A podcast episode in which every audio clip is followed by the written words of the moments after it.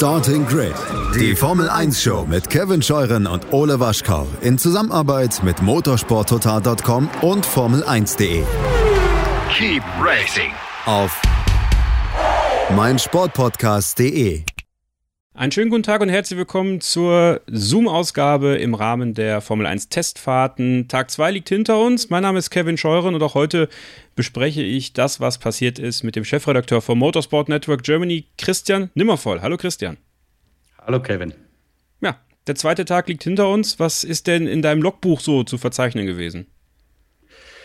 Was war los am zweiten Testtag in Bahrain? Ich habe ein paar Notizen dazu wieder aufgeschrieben, die lese ich mal durch. Also am Nachmittag die kurioseste Szene für mich, als äh, Sergio Perez im Red Bull gerade angesetzt hat, sich an den Williams von Nicolas Latifi anzusagen, flog ihm plötzlich die Motorhaube weg. Sehr unglücklicher Zwischenfall übrigens für Mick Schumacher, denn der war gerade auf einer Rennsimulation äh, unterwegs.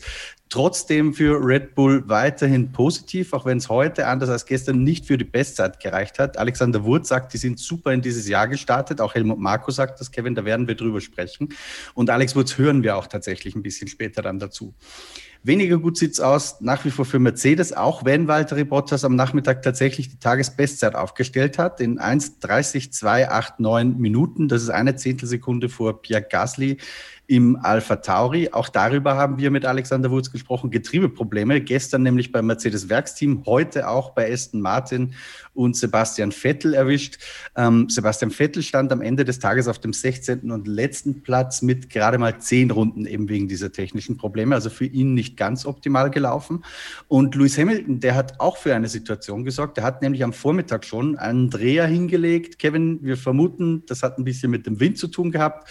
Ähm, das war jedenfalls nichts Technisches, stand dann erstmal im Kies und hat so wieder ein bisschen Zeit verloren. Also erneut ein bisschen suboptimal gelaufen aus der Mercedes-Sicht heute. Bestzeit haben wir schon gesagt, Valtteri Bottas ähm, auf dem Soft, soweit ich mir das notiert habe, vor Pierre Gasly. Äh, die waren relativ knapp beisammen. Also wir hatten heute tatsächlich fünf Autos in einer halben Sekunde und vier äh, in drei Zehnteln. Äh, Gasly auf Platz zwei, Lance Stroll im Aston Martin auch auf den gleichen Greifen, soweit wir es notiert haben, auf Platz drei.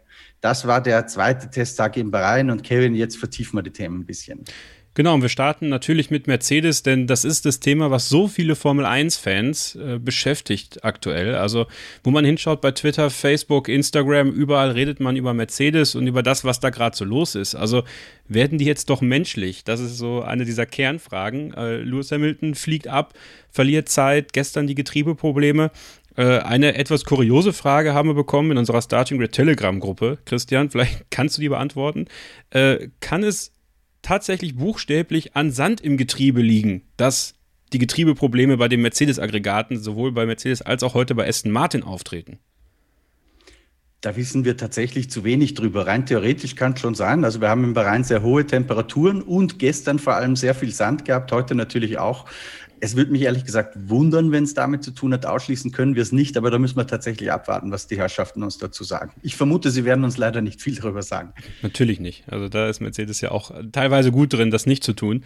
Äh, klar ist auf jeden Fall, dass äh, es heute Lewis Hamilton getroffen hat, der, wie ich finde, Christian, und du hast es auch, du, du warst ja heute bei Sky zu Gast und hast da mit Sascha Roos kommentiert, äh, ja einen etwas, ich sag jetzt mal, schluffigen Eindruck gemacht hat, als er da aus dem Auto gestiegen ist. Also äh, deine Theorie, dass er vielleicht so diese letzte Spannung verloren hat, äh, ich will jetzt nicht sagen, die gewinnt immer mehr an Gewicht, aber so ganz von der Hand zu weisen, ist es jetzt erstmal nicht. Also er wirkte schon irgendwie so, ja, lustlos schon fast.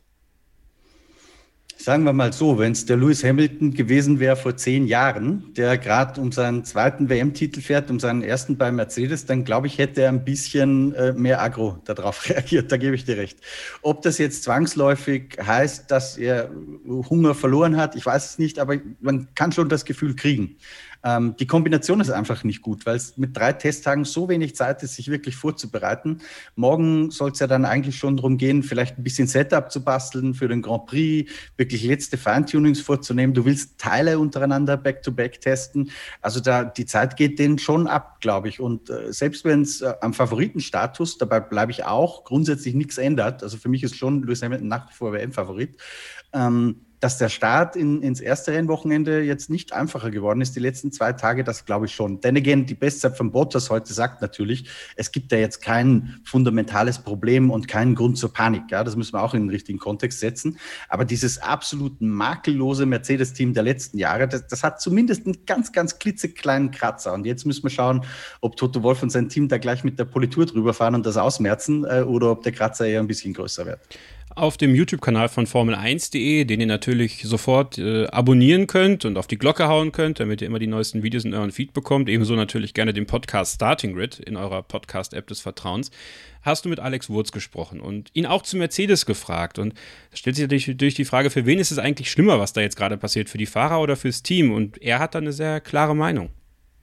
Ja, ich glaube, Bottas und Hamilton stecken das als Fahrer eher weg als das Team, der einfach hier Zeit verliert, Daten zu sammeln. Äh, und da geht es nicht nur um die Performance, sondern geht es auch äh, schon allein Kühlungen. Gestern war es wesentlich heißer, jetzt ist es kälter geworden. Das heißt, gestern war ein toller Tag, einmal so ausfindig zu machen. Hast du Kühlungsprobleme, Bremsen, äh, Motor. Nur wenn du dann nicht fährst oder nur zu wenig fährst, ähm, dann bist du halt hinten nach, dann kannst du die Longruns nicht fahren, dann kannst du alle diese Assessments nicht machen und gehst halt mit ein bisschen weniger Vorbereitung in äh, das erste Rennen hinein. Ja, und dann äh, bist du einfach schon hinten nach. Und wir, wir sehen, dass die Konkurrenz Red Bull hat äh, einen guten Auftritt gemacht. Also es, es ist Kakmade Wiesen für Mercedes, obwohl sie für mich immer noch die Favoriten sind, äh, denn sie haben einen großen Technikvorsprung ähm, aus dem Vorjahr mitgenommen. Aber man sieht in der Formel 1 dreht sich das Blatt dann auch oftmals so schnell wie der, der Wind hier im Bahrain. Und das ist tatsächlich eine sehr interessante Frage, wenn wir in die Gründe versuchen einzutauchen, Christian.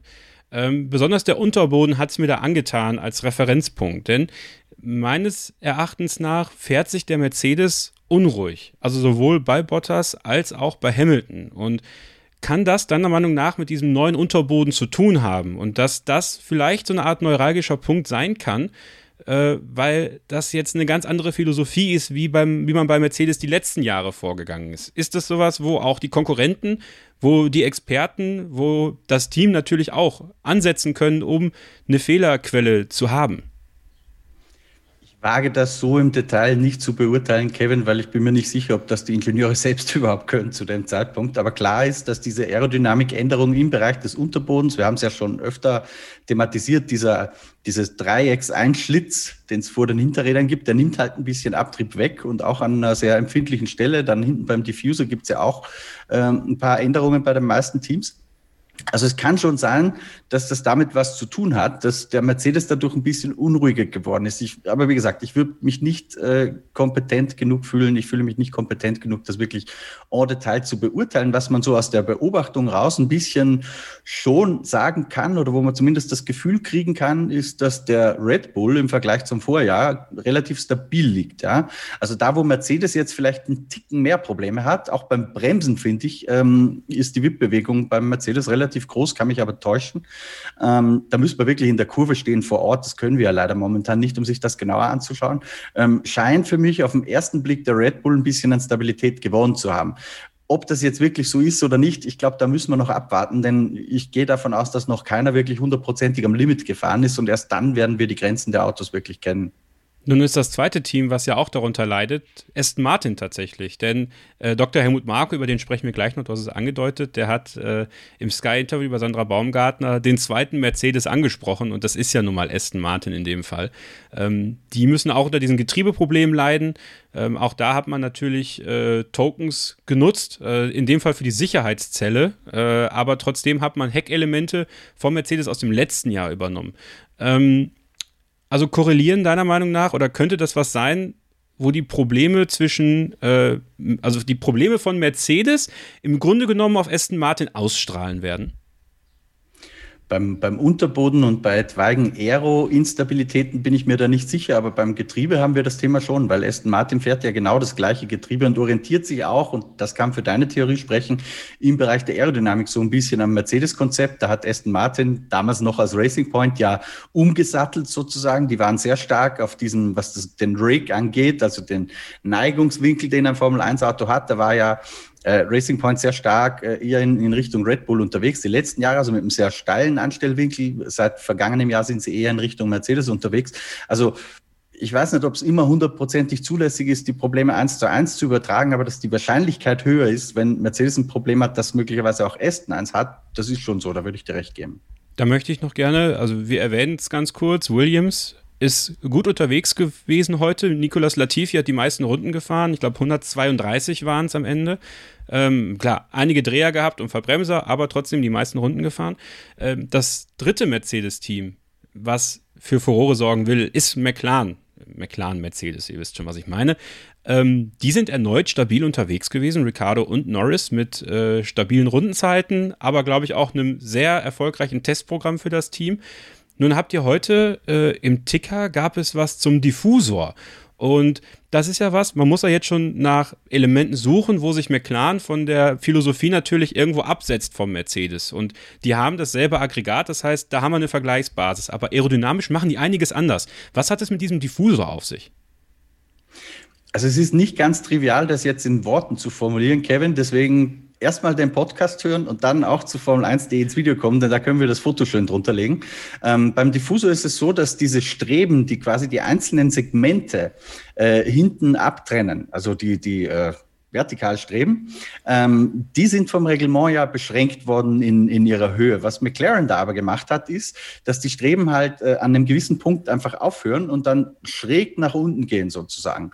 Das heißt, an dem Messpunkt ähm, erfüllen die die neuen Vorgaben des Reglements, aber sehr wohl hast du unten noch einen Fortsatz dieser Streben, der halt noch Zweck erfüllt sozusagen äh, in der Aerodynamik. Nämlich genauer gesagt, beim Diffusor geht es ja im Kern darum, dass die Luft äh, möglichst na, nach außen gesaugt wird vom Unterboden Boden weg und dadurch ein Unterdruck entsteht, der das Auto richtig nach unten saugt. Das ist im Übrigen auch der Grund, warum ähm, diese Heckpartien, diese berühmte Cola-Flaschenform, über die wir gestern schon mal gesprochen haben, immer schmaler wird, ähm, weil A, durch diese Reglement-Einschnitt muss man da weiter rankommen, um das wirklich schön aerodynamisch abdichten zu können. Also da hat McLaren möglicherweise einen Kniff gefunden, den man, glaube ich, auch nicht bis zum ersten Rennen in Bahrain nachbauen kann, so er denn überhaupt äh, die positive Wirkung hat, die wir ihm jetzt mal unterstellen. Ähm, aber im Verlauf der Saison wird es natürlich nachgebaut werden, ja, weil der, der, also falls es gut ist, weil der Doppeldiffusor, wenn wir uns zurückerinnern ins Jahr 2009, das hat so ein halbes Jahr gedauert damals, ähm, das geht heutzutage, glaube ich, wesentlich schneller. Aber jetzt bis zum Saisonauftakt in Bahrain hat McLaren dieses Merkmal, glaube ich, exklusiv und das ist auch genau der Grund, warum Toto Wolf gesagt hat beim Car-Launch von Mercedes, wenn wir uns erinnern, äh, so manche Dinge zeigt man noch nicht, weil das wären halt zehn Tage Unterschied gewesen. Und dann hast du es vielleicht doch beim ersten Rennen schon drauf, wenn du was gesehen hast. Aber blüht uns da eine neue Protestwelle? Also es ist ja eine ziemliche Grauzone, die McLaren dann äh, ja aus, ausreizt, sage ich mal. Also ähm, wird es da deiner Meinung nach, wenn es jetzt im ersten Rennen durchgeht und nehmen wir einfach mal an, äh, die fahren beide aufs Podium, Ricardo und Norris, weil bei Mercedes passiert tatsächlich was. Oder mein Gott, es passiert was ganz Wildes und einer der beiden gewinnt das Rennen sogar, dass die direkte Konkurrenz vielleicht gar nicht mal so sehr Red Bull oder Mercedes, die wahrscheinlich auf Dauer mit der Jahresentwicklung McLaren übertrumpfen werden, aber eben Aston Martin, Ferrari. Das ist jetzt, was letztes Jahr passiert ist, wo sie alle gegen Aston Martin protestiert haben, dann gegen McLaren passieren könnte? Also ich muss zugeben, Kevin, dass ich mir im Dauerstress des Testtags noch nicht die Zeit genommen habe oder nehmen konnte, mir den Text des Reglements in diesem Punkt genau anzuschauen. Ähm, aber ich habe noch nichts gehört von irgendeiner Konkurrenz oder, oder sonst wo, dass da äh, irgendwas nicht legal sein könnte an dieser Lösung dran. Von daher gehe ich davon aus, äh, dass das einfach clever ist und nicht äh, in eine Grauzone zu weit vordringt. Kommen wir zu Red Bull Racing. Und äh, ich würde sagen, zum Einstieg hören wir jetzt mal Alexander Wurz, den du interviewt hast. Das komplette Video gibt es auf dem YouTube-Kanal von Formel1.de, wie gesagt, ähm, der sich zu Red Bull oder auf seine Frage zu Red Bull auch geäußert hat. Ja, für jeden wichtig. Ähm, du bist ein bisschen zufriedener, die Quereleien hören auf, weil jeder sieht, oh, hey, wir könnten da doch äh, vorne sein. Auf einmal haben sie den Ton angegeben gestern. Und auch wenn wir sagen, dass wir im windigen Bedingungen, so wie gestern eigentlich stürmische Bedingungen, äh, nicht wirklich viel analysieren können. Das stimmt schon, aber Autos, die sich da noch halbwegs gut anfühlen, sind nicht yaw-sensitive. Das heißt, sie sind relativ robust gegen äh, starke Windböen oder auch das Rutschen des Autos. Ja? Und das ist einmal ein echt gutes Zeichen für, für Red Bull, für Max Verstappen. Aber auch für Checo Perez deiner Meinung nach? Weil ähm, der hatte heute Morgen Probleme. Dr. Helmut Marko hat es im Interview mit Sandra Baumgartner von Sky als äh, erkannt und gebannt äh, angemarkert. Das war ein mechanisches Problem. Äh, er wollte nicht so ganz rausrücken, was es war, aber vielleicht kann man da dann eins und eins zusammenzählen, was es gewesen sein könnte. Ähm, das heißt, ihm wurde so ein bisschen Zeit geklaut. Max Verstappen, da haben wir gestern drüber geredet. Ähm, der hat ein sehr gutes Testprogramm gefahren und ja, auch heute muss man sagen, Red Bull, ähm, ja, erneut stabil. Und wir kommen im Verlauf dieser Sendung noch darüber äh, zu sprechen, was Rundenzeiten denn wirklich bedeuten. Alex Wurz hat eine tolle Erklärung geliefert, auf die ihr euch sehr freuen könnt. Ähm, aber erneut ein erfolgreicher Tag im Grunde genommen für Red Bull Racing. Ja, schon. Also Perez hat 117 Runden geschafft. Das ist für ihn natürlich unfassbar wichtig, weil er nach so vielen Jahren im Racing Point äh, sich umgewöhnen muss an, ein neues Auto, an auch eine neue technische Philosophie, was den Rake zum Beispiel angeht, haben wir vorhin schon erwähnt. Äh, da geht er jetzt quasi wieder zurück zu dem Konzept, äh, auf das sein damaliges Team auch gesetzt hat, viele Jahre lang. Ähm, läuft soweit ganz okay. Was natürlich schwierig einzuschätzen ist, ist einfach die Rundenzeit oder die Performance. Ob da Perez jetzt auf Verstappen-Niveau boxt oder nicht, das ist noch viel zu früh, um das einschätzen zu können. Aber so rein optisch, wenn man den Red Bull fahren sieht, sieht das einigermaßen okay aus. Und wie du richtig angedeutet hast, Kevin, halte ich das aus äh, Perez Sicht für sehr, sehr wichtig. Denn ich glaube, wenn das ein nervöses Auto ist, aber auch nervöse Autos können sehr schnell sein, dann wäre das wahrscheinlich was, wo Verstappen mit dem Ding ganz gut zurechtkommt, äh, mit seinem Können. Das haben wir auch letztes Jahr gesehen. Hat ja auch da Grand Prix gewonnen, obwohl das Auto sehr, sehr instabil war und für seinen Teamkollegen teilweise nicht fahrbar. Ähm, ich glaube, da wird sich Perez damit schwer tun. Erster Eindruck ist, das sieht ein bisschen besser aus aus und könnte Perez so gesehen entgegenkommen. Aber ist das nicht interessant? Äh, in den letzten Jahren haben wir immer den nervösen Red Bull gehabt, der äh, schwierig zu fahren war für Fahrer wie Pierre Gasly und Alex Albon.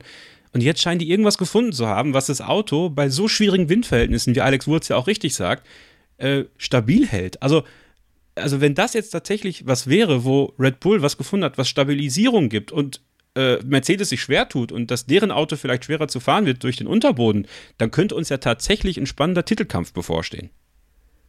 Möglich, ja. Also zum jetzigen Zeitpunkt können wir das nicht, nicht ausschließen und es wäre auch schön, wenn wir es nicht ausschließen ja. müssen. Ähm, aber wir müssen natürlich schon die Kirche noch im Dorf lassen. Ja, Red Bull hat einen sehr, sehr großen Rückstand gehabt. Äh, wenn sie davon jetzt ein bisschen was aufholen konnten schon, dann wäre es natürlich gut. Und eins würde ich noch einwerfen, Helmut Marko war ja auch vor kurzem bei Servus TV zu Gast in Sport und Talk am Hangar 7 und da hat er auch gesagt, dass Perez äh, schon einbringen konnte, ganz interessante Infos für die Ingenieure, was zum Beispiel das, das Handling der Reifen Reifen angeht. Ja. Er hat da äh, Istanbul das Qualifying genannt letztes Jahr. Daran erinnern wir uns vielleicht, wo Racing Point sehr, sehr konkurrenzfähig war und Red Bull sich ein bisschen schwer getan hat. Wenn es dann um solche Nuancen geht, ein Auto, das wirklich on the edge ist, äh, vielleicht ein bisschen stabiler hinzukriegen, weil du mit dem Setup auch ein bisschen was drehen kannst. Das sind dann die feinen Nuancen, wo, glaube ich, tatsächlich ein Perez mit seiner Erfahrung auch einem Max Verstappen helfen kann. Und das war halt ein Faktor, den konnten Gasly und Elburn in der Form einfach nicht bringen. Da möchte ich noch gerne eine Sache ganz kurz mit dir besprechen, ähm, die Helmut Marko in diesem Interview bei Sky gesagt hat. Und zwar ging es um die Abteilung Red Bull Powertrains, die ab 2023, so sagt er, in der Lage sein soll, ähm, das, was jetzt gerade Honda noch macht, nach der Übernahme des Motoren-Komponentensystems, äh, was es da nun mal gibt, äh, ausführen kann. Und da ging es auch um dieses Thema Budget Cap. So, jetzt hat er gesagt, und das fand ich ganz interessant, dass äh, um dem Budget Cap gerecht zu werden, werden Mitarbeiter von Red Bull Racing zu Red Bull Powertrains transferiert. Das ist eigentlich ein ziemlich kluger Kniff und äh, hält den Laden dabei trotzdem aber sehr gut zusammen und schützt die Budget Cap. Ja, total spannender Ansatz, aber das ist ein Problem, vor dem die Branche generell steht, weil die großen Teams müssen sich verkleinern. Äh, bei Mercedes oder beim großen Werksteam wie Mercedes oder auch Renault wird man vielleicht im Konzern andere Positionen dafür finden. Red Bull hat jetzt auf diese Art und Weise eine smarte Möglichkeit gefunden und ähm, das ist jetzt ein bisschen weit aufgezogen, vielleicht den Bogen, aber äh, Helmut Marko und Dietrich Mateschitz haben beide den 80er vor der Tür klopfen.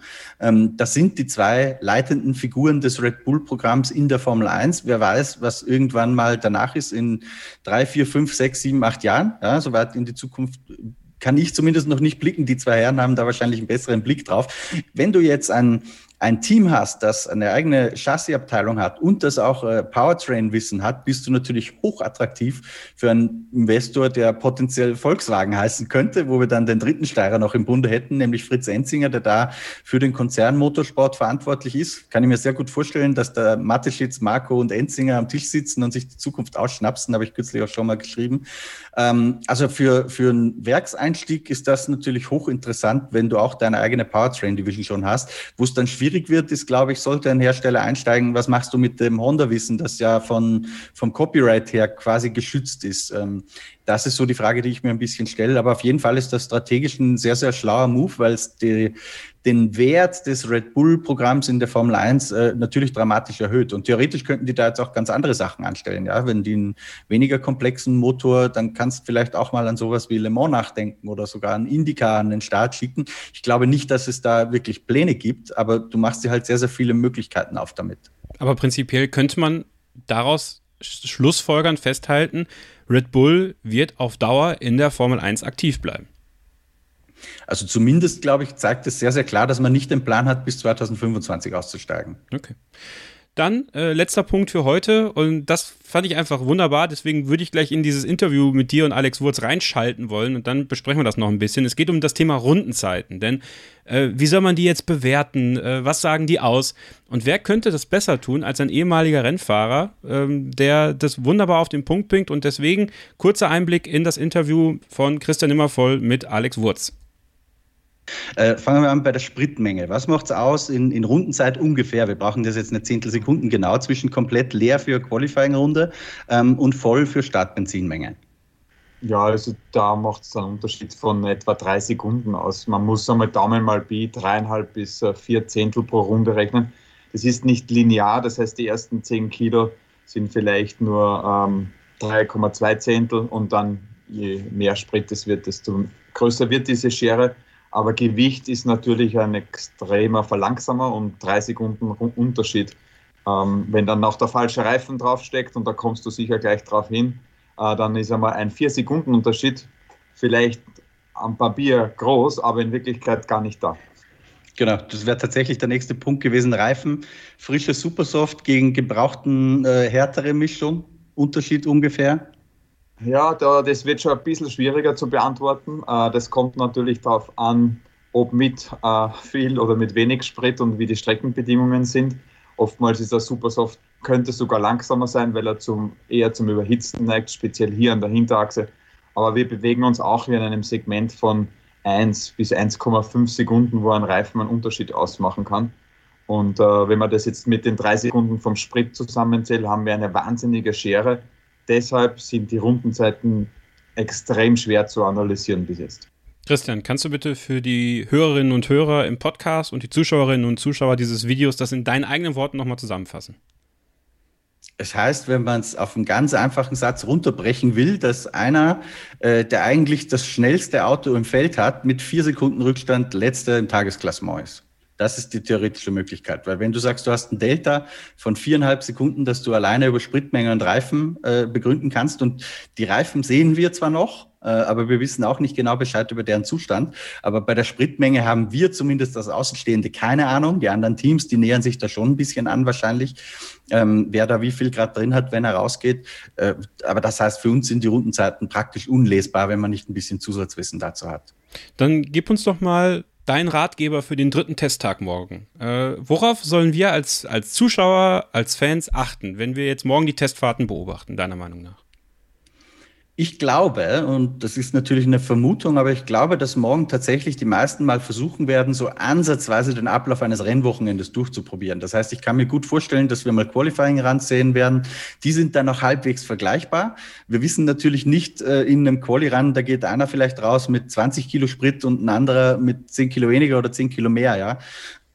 Macht auch gleich, ups, Entschuldigung, macht auch gleich zwei, drei Zehntel aus in der Rundenzeit äh, oder drei bis vier Zehntel pro zehn Kilo auf einer Strecke wie bei Rhein. So genau kann man es nicht, aber man kann es zumindest einengen. Ähm, und dann wird natürlich sehr spannend zu sein und das sieht man leider nicht in der Zeitentabelle so einfach, aber wenn man zum Beispiel bei uns im Live-Ticker oder wer es bei Sky wirklich live verfolgen kann, äh, kann ich nur empfehlen, unbedingt auf die Rundenzeiten zu achten. Morgen immer dann, wenn die nämlich so Stills fahren, die 20 oder mehr Runden haben und die dann am besten direkt vergleichen, weil dann fahren die Long-Run-Tests. Und da wird es natürlich sehr, sehr spannend, weil wir wissen, wissen, wenn jetzt einer Rennsimulation fährt, muss er am Anfang, ansonsten würden wir ihn ja beim Tanken zwischendurch ertappen, muss er am Anfang einen relativ vollen Tank haben. Und das heißt, die Zeiten, wo wir dann wissen, der, der ist voll losgefahren, die kann man dann schon ein bisschen vergleichen. Von daher wird morgen mit Sicherheit der spannendste Tag dieser Testfahrten. Das ist eigentlich immer so, der letzte Tag, egal ob es acht Tage sind oder drei, der letzte Tag ist immer der, wo ansatzweise, ich würde nicht sagen, die Hosen sind schon unten, aber zumindest ist der Reißverschluss mal offen morgen. okay, dann passt es ja, dass wir morgen mit Marc Surer sprechen werden und unser Testfazit ziehen, den dritten Tag beleuchten und ja, seine Meinung auch einholen und dann hoffentlich auch wieder mit euch im Podcast auf meinsportpodcast.de oder der Podcast-App eures Vertrauens, dort Starting Grid suchen und abonnieren oder auf dem YouTube-Kanal von Formel1.de, den ihr auch abonnieren solltet, auf die Glocke hauen solltet. Und dann äh, freue ich mich schon drauf, Christian. Danke für heute. Bitte gerne. Ja, und für euch noch einen schönen Abend. Bis morgen und keep racing. Starting Grid, die Formel 1 Show mit Kevin Scheuren und Ole Waschkau in Zusammenarbeit mit motorsporttotal.com und Formel1.de. Keep racing Auf meinsportpodcast.de.